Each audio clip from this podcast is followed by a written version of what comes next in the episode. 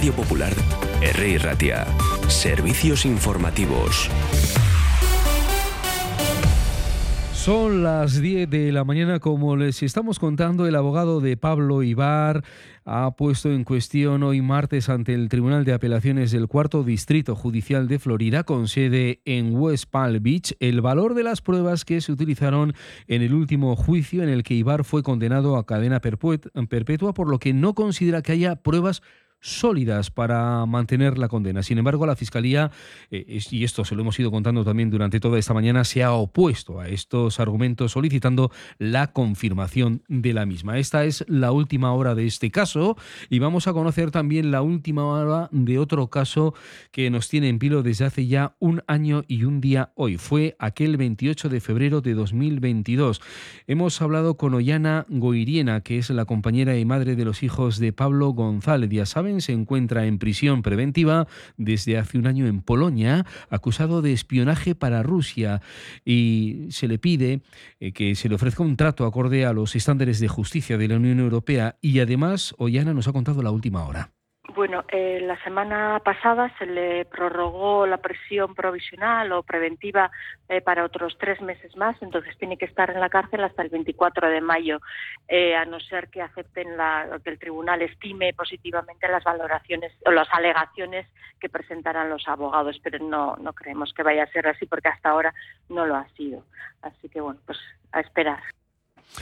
Osakidecha ha convocado para hoy miércoles una nueva reunión mensual de la mesa sectorial que abordará cuestiones relacionadas con el desarrollo profesional, la jubilación activa, el acuerdo de contratación, los criterios de aplicación del cumplimiento de productividad, la propuesta de ámbitos electorales para celebración de elecciones a representantes de profesionales o la prórroga del contrato relevo. Según cuentan desde Salud, la convocatoria se ha realizado cumpliendo con los compromisos adquiridos al inicio de la legislatura y el objetivo es el de abordar diferentes cuestiones planteadas tanto desde la dirección como desde la parte sindical y que afectan a miles de trabajadores. Si es que conocemos a lo, a lo largo de la mañana, se lo iremos contando.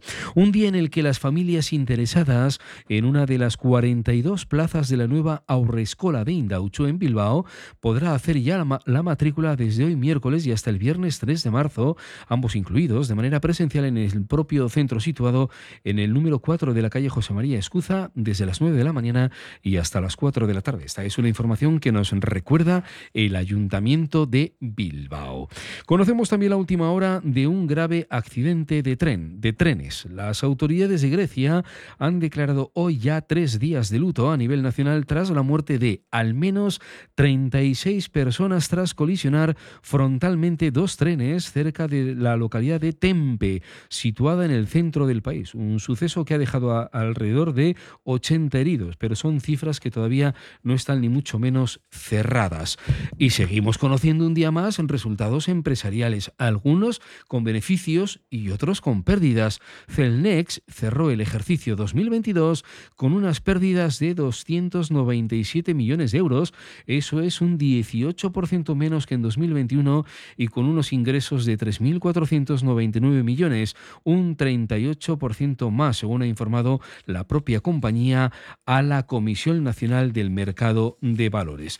Y recordamos también que el Departamento de Seguridad del Gobierno vasco mantiene hoy activado desde o hasta las 9 de la mañana el aviso amarillo eh, por precipitación de 100 metros de altitud de nevadas. Por tanto, eh, se va cerrando ya este capítulo, este episodio corto que fundamentalmente ha durado el lunes, el martes y hasta esta primera hora de este miércoles.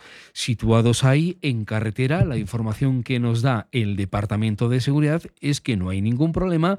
Por supuesto, la red principal está abierta y además no tenemos ninguna incidencia. Y como agenda tenemos una que marcamos ahora, hay más, pero esta la señalamos en este boletín. Y es que el concejal de Desarrollo Económico, Comercio y Empleo del Ayuntamiento de Bilbao, Xavier Ochandiano, nos va a presentar hoy en el Ayuntamiento la, el Festival de Cultura Vasca Bilbao Vax Fex, con más de 200 actividades para ya la Semana Santa bilbaína. Eh, será del 5 al 9 de abril y por tanto con un programa muy intenso que iremos recordando cuando lo conozcamos un poco más adelante. Esta cita la tenemos con el Ayuntamiento de Bilbao a partir de las 11 en punto de la mañana.